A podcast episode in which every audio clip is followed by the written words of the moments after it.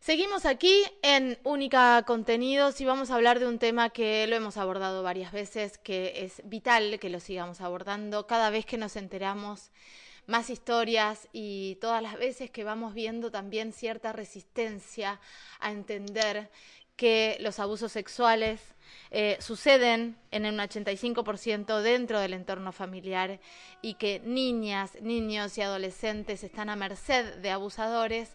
Eh, eh, sentimos como la necesidad de volver a los mismos temas, de volver solamente para que empecemos a hacer carne de lo que se está viviendo, que estamos hablando de tortura a las infancias. ¿Qué rol tiene el, Poder Judicial en esto? ¿Qué rol tienen las leyes que tenemos hoy? Escasas como una frazada muy cortita, pero además, ¿qué hace la justicia con esas leyes? Es, es lo que estamos tratando de visibilizar y es por lo que están luchando las madres protectoras, las, las, autoconvocadas, las madres que están luchando activamente y un montón de madres disgregadas en todo el país luchando por la vida, y esto es importante, por la vida de sus hijos, hijas y adolescentes. Dani Doso está con nosotras, con nosotros, para, para charlar sobre este tema, porque se generó una mesa para poder abordar todo esto contra el abuso sexual, contra las infancias y adolescencias y se está trabajando a nivel federal también. Dani, buen día. Caro te saluda.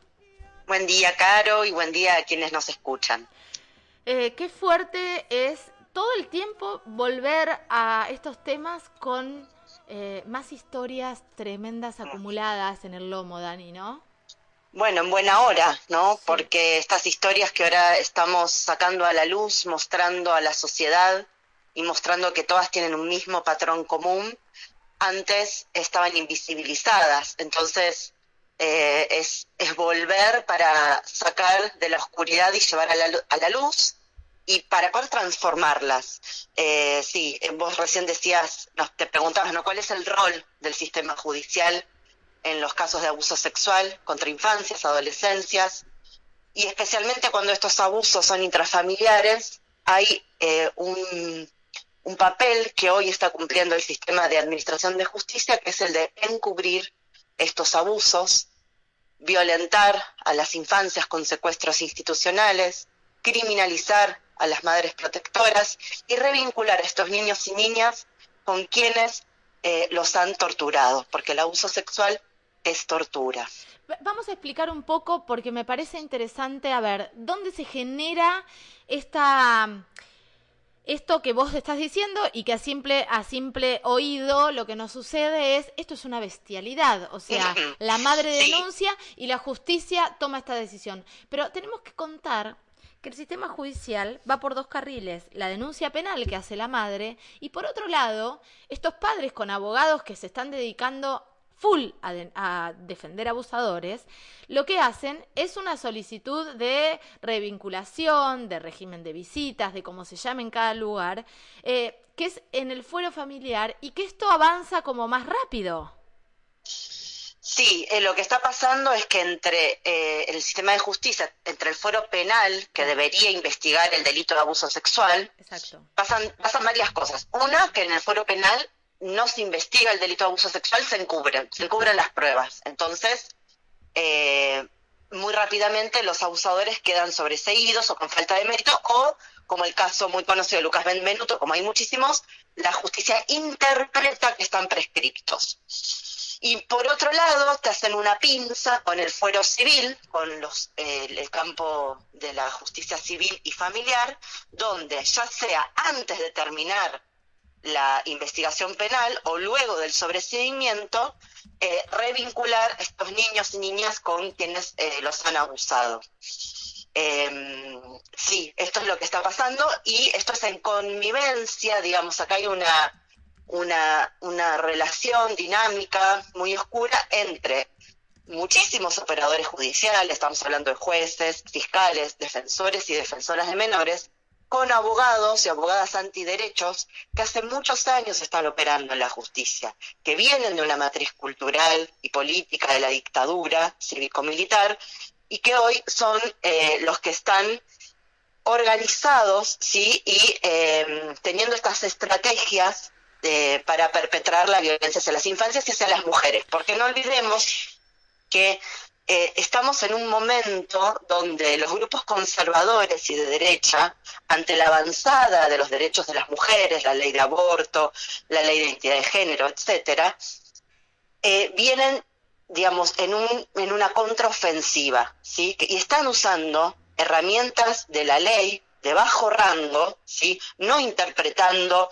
las leyes según la Convención Internacional de los Derechos del Niño, según la Convención de Belén do Pará, entonces usan las herramientas judiciales para castigar a las mujeres que denuncian, que hablan, que quieren terminar con la violencia. caemos de nuevo en el adultocentrismo, porque yo eh, eh, entiendo perfecto todo lo que estás diciendo, pero volvemos a olvidarnos de las infancias. Entiendo que es una lucha eh, de sectores de derecha, digo, es, es una, hay, hay, una, hay una lucha y hay una embestida después de un montón de derechos logrados para las mujeres, Sí. Pero hago un gran esfuerzo para explicar, porque me pasa, soy comunicadora y entonces hablo con diferentes grupos eh, y diferentes personas con diferentes miradas. Y en este caso, yo quiero hablar de los niños y de las niñas. No quiero, eh, digo, entiendo el, fondo, pero quiero hablar de los niños y de las niñas, contarle a ese tipo que está diciendo, no, pero hay muchas denuncias falsas,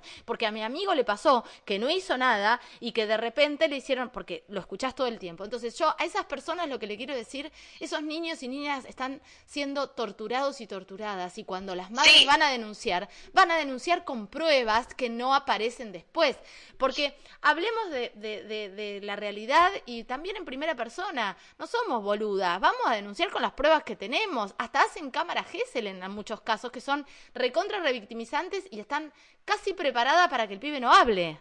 Exactamente, lo que pasa es que no podemos, eh, digamos, tenemos que poder hablar también porque de las madres, de las mujeres, porque justamente son quienes están en general al cuidado de las infancias, esto que venimos planteando socialmente, quienes crían, quienes dedican tiempo de cuidado, cuidado material y emocional son las mujeres, ¿no?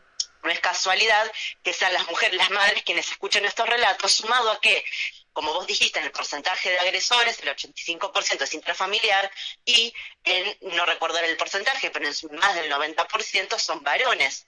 Entonces, este es el contexto. Ahora, hablemos de los casos testigos, ¿no? O sea, hablemos de, de qué es lo que está pasando con estos niños y niñas.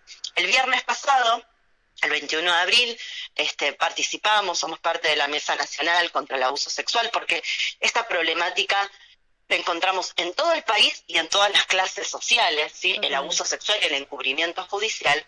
En la Mesa Nacional justamente hablábamos de estas cuestiones, ¿no?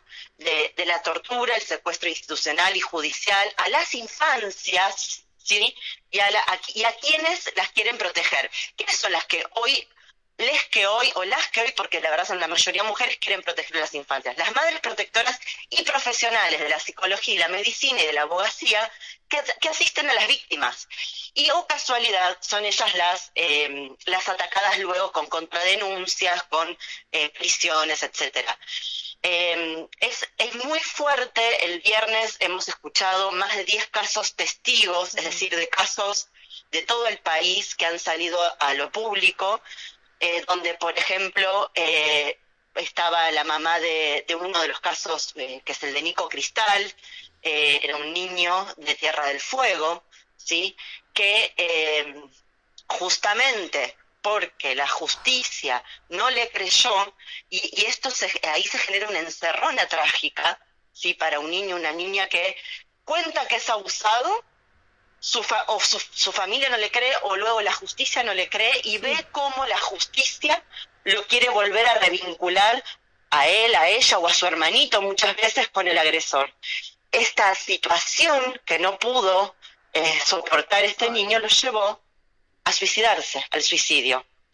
Este es un caso extremo, dolorosísimo, pero eh, eh, nos muestra, nos muestra que la mayoría de los niños y niñas digo, mi hija lo ha pasado, que sufrió abuso, ante las situaciones de no creerles, ¿sí? de la justicia no creerles, de ir a cámara Gesell y que cuenten, pero que digan, no, este relato no es creíble, no, esto es una fantasía intrapsíquica. esto es lo que estamos hoy viendo en los informes. Está contrademostrado que no existe eso. Exacto, está demostrado que no existe en el campo académico, claro. pero en el campo judicial claro. Eh, lo que estamos viendo es que se manejan con sus propias reglas por fuera muchas veces de las leyes, por fuera de los marcos teóricos, de lo que plantean las sociedades científicas, y el ejercicio de poder, por más que no está, no es eh, legítimo, es de hecho, y de hecho lo aplican. Y de hecho aplican el SAP, el síndrome de alienación parental, para que se entienda la audiencia. Básicamente es cuando un niño habla y dice que cuenta los abusos, la psicóloga, que es quien le toma la cámara Gesell, eh, dice cosas como que ese relato está co-construido con la madre, que está contaminado por la psicóloga, entonces ese relato cae como testimonio y como prueba. Eh, estamos, estamos escuchando historia, no, no estamos hablando de una película ni de una ficción, estamos hablando de una historia donde un niño, que se habló ahora en la mesa, donde un niño cuenta un abuso, la justicia no le cree, pretende revincularlo con el abusador y se suicida. Estamos hablando de que esta mm, estructura judicial está matando a nuestros pibes después de haber sido torturados y de que siguen siendo torturados porque los procesos judiciales son larguísimos. ¿Qué le estamos quitando el derecho a las infancias? A la, Bueno, otro caso, eh, hablando de derechos a las infancias, el caso de la niña Lila, una niña de cuatro años que también revela abusos sexuales por parte de su padre, la madre hace la denuncia. Y, y lo que les cuento no son casos aislados, eso es muy importante. Yo les cuento el caso Lila, pero eh, en la regla en el sistema judicial es hacer lo que yo les voy a contar. Eh, el caso Lila, entonces la madre este, hace la denuncia y ¿qué hace la justicia? Eh, la, eh, le saca a la niña a la madre con una denuncia de que es mala madre, la, la arranca de Córdoba, de Córdoba donde estaban viviendo, la lleva a La Rioja, que era, no es acaso arcoíris, este es otro, Sí, ¿eh? sí. La lleva a La Rioja, eh, donde era su lugar de origen, la pone en un instituto del Estado y luego se la dan a la custodia de la familia del abusador. Hace más de seis meses que la, la madre tiene un fallo judicial, la madre, la tía de Lila y la abuela de Lila, eh, materna, un fallo judicial que dice que no pueden acerca- acercarse. No, bueno. Eh. Bueno, quiero decir algo, ya estoy al aire ahora de nuevo, estoy con un ataque de ira, pero bueno, tenemos que hacer esto desde la autogestión. Dani me conoce y sabe que es necesario este espacio, pero acaba de pasar un señor que compra baterías o no sé qué con un megáfono en la puerta de casa. Eh, estábamos en el caso Lila y arrancabas con el caso Arcoiris y el caso de Gilda Mora- Morales, que me parece que es importantísimo darle el espacio y el silencio necesario. Exacto, el, el caso de Lila, como les comenté, secuestrada para haber denunciado uso y hoy por hoy está en manos de es, el progenitor abusador. Hay informes hoy del colegio que dicen que la niña no habla, que cuando habla agrede, que golpea, o sea, está en muy, muy malas condiciones y la justicia la mantiene. Por eso hablamos de secuestros institucionales, secuestrada y a la madre con pulsera electrónica y con un fallo impidiéndole el contacto con su hija. Otro caso, Gilda Morales de Córdoba. Fíjense, caso La Rioja, Córdoba, Tierra del Fuego. Gilda Morales hace ocho años que su hijo está secuestrado institucionalmente con el progenitor abusador. El Ocho caso años. Flavia Hace ocho años que no lo puede ocho- ver. lo ha podido ver en muy pocas oportunidades, con algunas, eh, con algunas con- ha conseguido algunas visitas, algunos intercambios, pero es eh, el caso de Gilda Morales, todos estos casos, si la audiencia quiere, puede googlearlos, buscar sus Instagrams para conocerlos más en profundidad. El caso de Flavia Zaganías, otra mamá protectora de Córdoba que fuimos a visitar el sábado, está en prisión domiciliaria, no pudo venir a la mesa porque tiene que quedarse en prisión domiciliaria. Sí, eh, que, ¿Por le, qué? que le dieron 23 años. 23 años de prisión en un fallo bochornoso eh, por haber denunciado el abuso sexual, como hace con todos los casos, o en general la justicia, archiva la causa y ella lo único que hace es publicar en Facebook que había un abusador en su pueblo.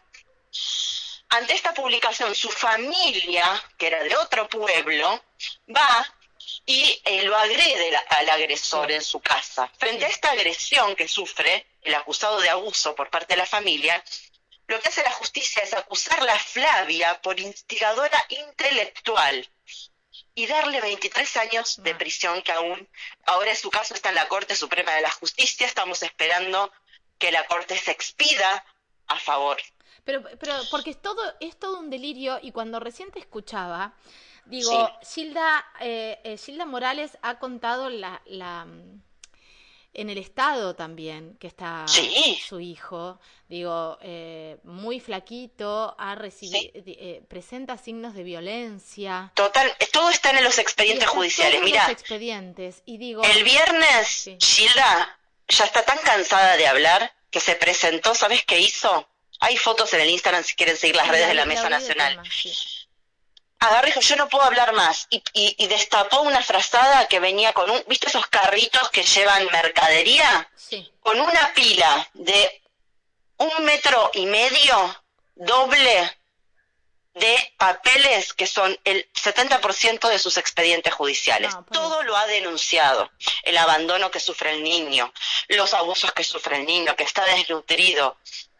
Eh, hay un ensañamiento contra ella muy grande. Ahora, eh, eh, eh, Dani, em, estoy pensando todo esto que estás diciendo. Ven a un chico torturado, un niño que está siendo torturado. la justicia hace oídos sordos a esto, pero además está promoviendo esa tortura y está promoviendo estas violencias y estos abusos a estos niños. Em, ¿Qué organismo tenemos en, Argentina no existe la Defensoría de los Niños. ¿Qué hace sí, bueno, claro, acá tenemos otro problema, además del encubrimiento judicial, es que los organismos del Ejecutivo y los organismos de protección eh, están fallando. Tenemos a la CENAF, que es el organismo a nivel nacional eh, de protección a la niñez y a la familia, a cargo de Gabriel Lerner, que no viene eh, actuando como corresponde en estos casos. Tenemos a la Defensoría del Niño de Nación a cargo de Marisa Graham, que ha intervenido en algunos casos, pero no es suficiente. Este, por ejemplo, en cada lugar, en cada provincia están los organismos de protección. Suponte, acá en Ciudad de Buenos Aires, donde yo vivo, está el Consejo de los Derechos de Niños, Niñas y Adolescentes, que brilla por su ausencia. Realmente, eh, de hecho, el año pasado desarmaron el único equipo que había de abogados, de abogadas querellantes para casos de abuso del Consejo, lo desarmaron.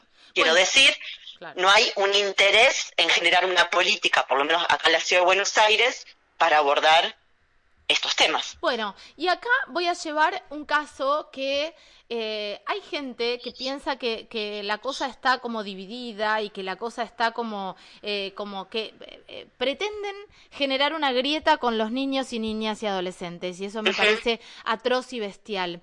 Sí. Todo lo que estamos contando es exactamente el caso Lucio sin llegar a, al, a la muerte del niño en, algunos casos, en otros sí. Solamente en Río Negro hay dos casos. Dos casos de niñas que murieron torturadas y mm. llegaron al hospital y se murieron torturadas, eh, violadas, eh, quemadas, todo eso. Mm. Entonces, chicos, chicas, chiques, acá no hay eh, un bando y hay u otro bando. Acá estamos hablando de las infancias, de niños y niñas que son eh, torturadas, eh, abusadas y hasta asesinadas.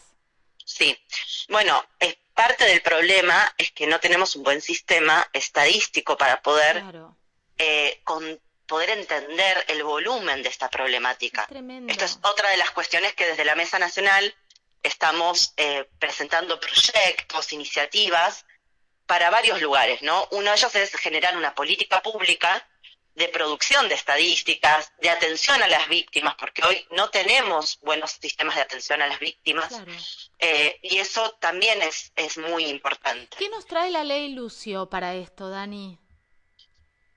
Bueno, eh, a ver, la ley Lucio eh, me parece que pone en, el, en la escena social la problemática, eh, para mi mirada, em, de una forma, eh, bueno, un poco, un poco fallida y quiero explicar por qué.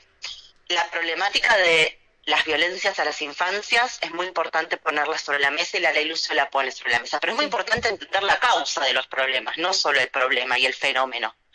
La violencia, la muerte de un niño es el fenómeno observable. Eso tiene causas.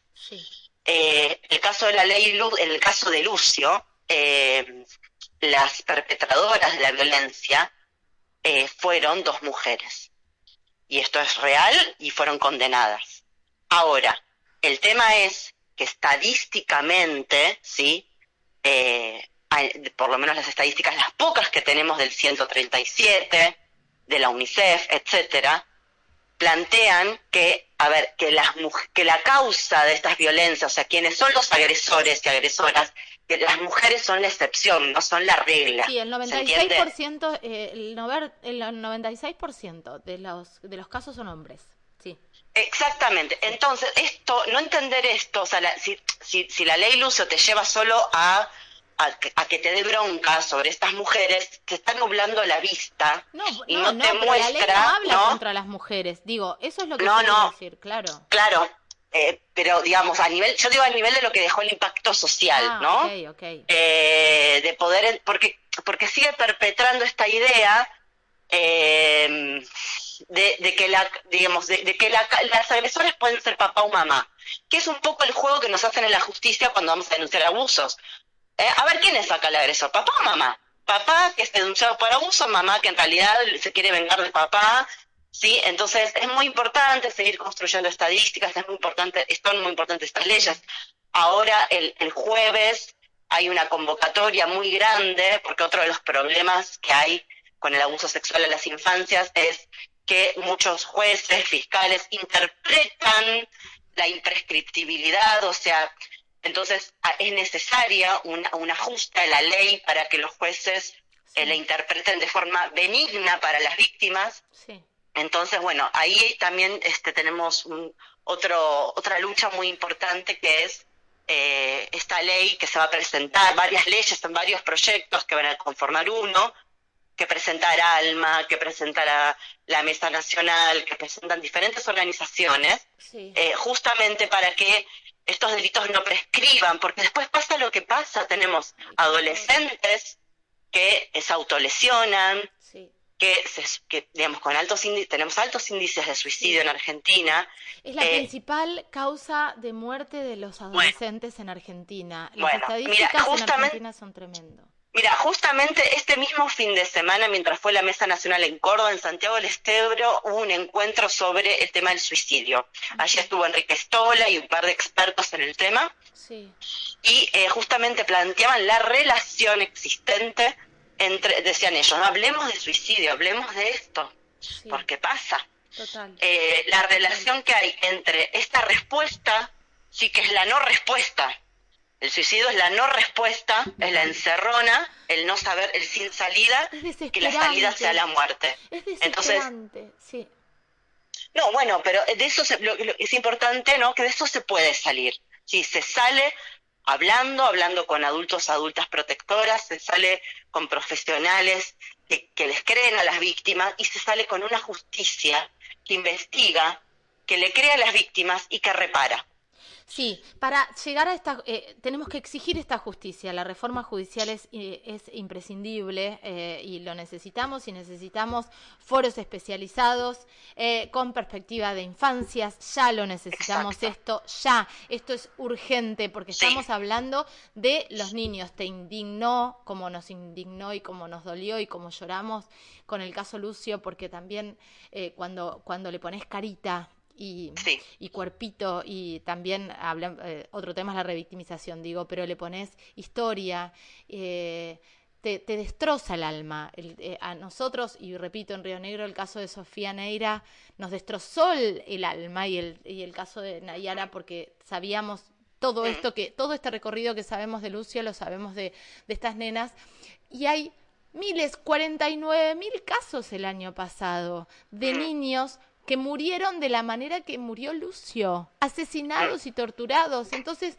es imprescindible una justicia con perspectiva de infancias. Ahora, hay otro tema, y acá eh, yo tengo una bronca, porque la verdad, Dani, la irresponsabilidad de abogados y abogadas que dicen tener perspectiva de género y que dicen saber sobre perspectiva de infancias y que hacen desastres en las causas judiciales y de esos desastres se toma esta justicia patriarcal para hacer mierda a los pibes y restituirlos a los a los a los abusadores es bestial. Pedazos irresponsables sepan, dejen un caso, digan no sé, no puedo, porque son, hay muchos casos donde eh, los abogados y abogadas que dicen ser los defensores de las infancias no saben un carajo. Bueno, tenemos una gran falta, lo indicás muy bien, en la formación profesional eh, de abogados y abogadas. Acá hay una gran deuda también que el Estado tiene que salvar, porque ¿sabes quién está formando hoy estos abogados y abogadas? Los grupos antiderechos. Ante la falta de Estado y política pública de formación profesional, los, la cantidad de cursos que han proliferado, nosotros nos llegan, de grupos antiderechos que forman estos abogados y abogadas, es infernal. Y justamente bueno, estas son las consecuencias. Exactamente. Hay abogados que defienden a los abusadores y que están formándose, como vos decís, yo veo todo el tiempo talleres y hay, hay, eh, abogados referentes en diferentes provincias que están claro, tirando peor que defienden abusadores, porque ahí estaría claro. El tema es que termine, eh, digamos, eh, digamos, son toman por clientes a las víctimas y después las estafan. No, es una. Esto, esto está pasando muchísimo. Está pasando Las estafan, arreglan con los abogados y abogadas del agresor. Sí. Y le cierran las causas y las estafan. No, es una locura. Bueno, a tener mucho cuidado con eso. Y por otro lado, abogados y abogadas que dicen tener perspectiva de género, no se queden con la primer, la primer capita de discurso. Porque está pasando mucho eso eh, a mí me pasa como comunicadora que de repente empiezo a hacer una nota con una abogada feminista y a las tercera pregunta digo, che, ¿de verdad que me vas a tirar los tres primeros renglones del feminismo? ¿No? Sí, sí, eh, bueno, con el tema de las infancias es donde más se ve eso. Tremendo. Sí, eh, por, sí y aparece esta lógica eh, del SAP, que es una lógica en definitiva justamente sin perspectiva de género porque es misógina, es suponer que las mujeres eh, de por sí, eh, por esencia mentimos, eh, somos vengativas, buscamos, tenemos intereses espurios.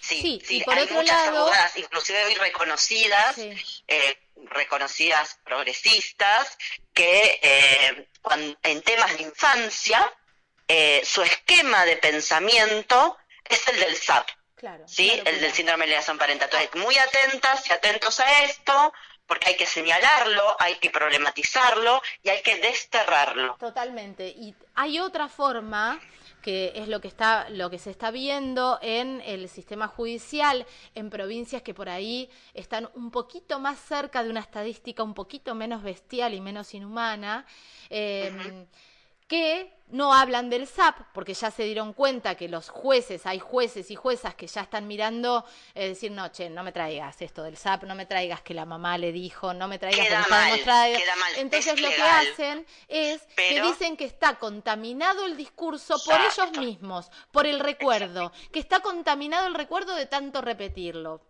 Exacto. Eh, justo esto que vos decís es muy importante. Hoy el encubrimiento judicial, a partir de la aplicación del, falso síndrome de alienación parental, no se hace de manera abierta y explícita.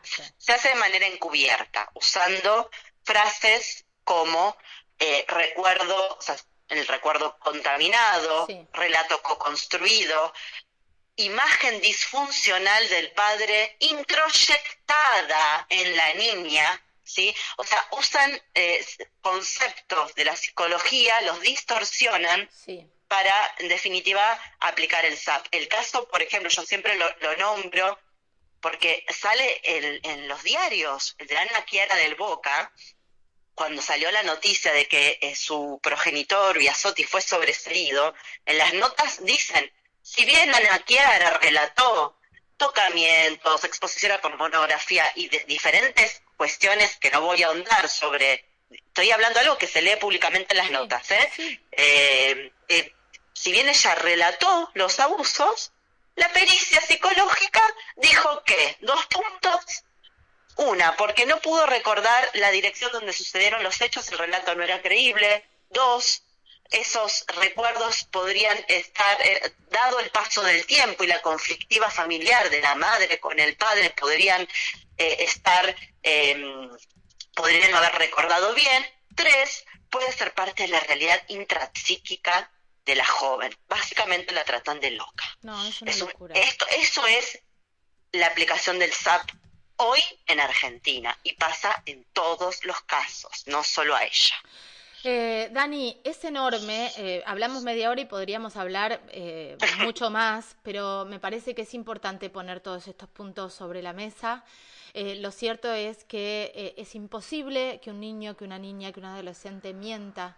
En principio, si hablamos de infancias, los niños y niñas no pueden decir lo que no saben, lo que no vivieron. Totalmente. No pueden, no, no existe la posibilidad. Y, y, ellos te contestan, pero los niños mienten, ¿no? En estos temas los niños no mienten. El horror es muy serio para ellos. Y contar algo que no, no podrían conocer si no les pasó. Totalmente. Y además las marcas en el cuerpo y las pericias y las cámaras y las cámaras Gesell.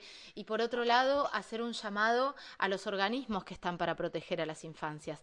A CENAF, a la Defensoría de los Niños. Digo, necesitamos que tanto la CENAF como la Defensora de Menores eh, de niños, niñas y adolescentes estén a la altura de las circunstancias, porque esto, eh, porque tenemos organismos, digo, le estamos pagando sueldos a gente que está eh, a cargo de estos el lugares. Ministerio, el Ministerio de las Mujeres. El, Ministerio de las Mujeres. porque no solo son niñas abusadas, también niños, pero además, como dijimos, las madres protectoras están siendo violentadas institucionalmente por protegerlos. Y están condenadas.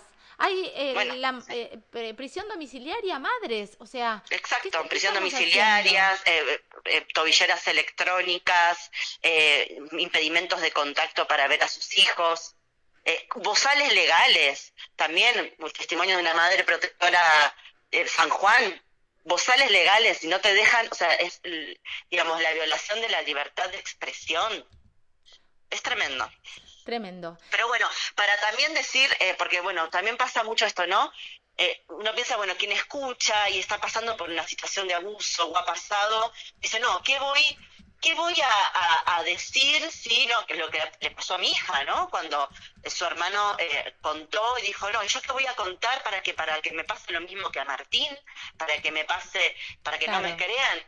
Finalmente después ella denuncia, pero es muy importante decir que a pesar de que es difícil, la mejor salida siempre, siempre es la verdad, es hablar. Buscar primero adultos y adultos protectores en la familia, puede ser una tía, una amiga de mamá, eh, una maestra, alguien que, que, que, vos sepas que te va a creer, que te va a escuchar, y si no te escucha, ir por otro, no, no, digamos, no quedarse callada. Y después en los procesos denunciar, denunciar es muy importante. Y luego, este, bueno, dar este, este camino porque la, otra, el otro camino es callar y, eh, y digamos, y es la angustia y es el silencio que lleva a enfermedades, a, no, y a, seguir viviendo la tortura, digo, y a seguir viviendo la tortura. Sí, así que por más que sea difícil, siempre y cada vez somos más quienes estamos dispuestas a estar, a ayudar, hay muchas organizaciones, hay que buscar, pero eh, es muy importante, del abuso se sale, sí, hay muchos niños, lo, lo que conté del caso de Nico Cristal, eh, es un, es, digamos, es algo tremendo, pero también hay que contar cuántos casos también que pudieron hablar, los pudimos proteger y niños y niñas que han también pensado en quitarse la vida, hoy este, tienen otra vida. Porque cuando se, cuando se desarma la tortura, cuando se desarma el abuso y se desarma la encerrona trágica, vuelve a brotar la vida. Entonces eso es muy importante.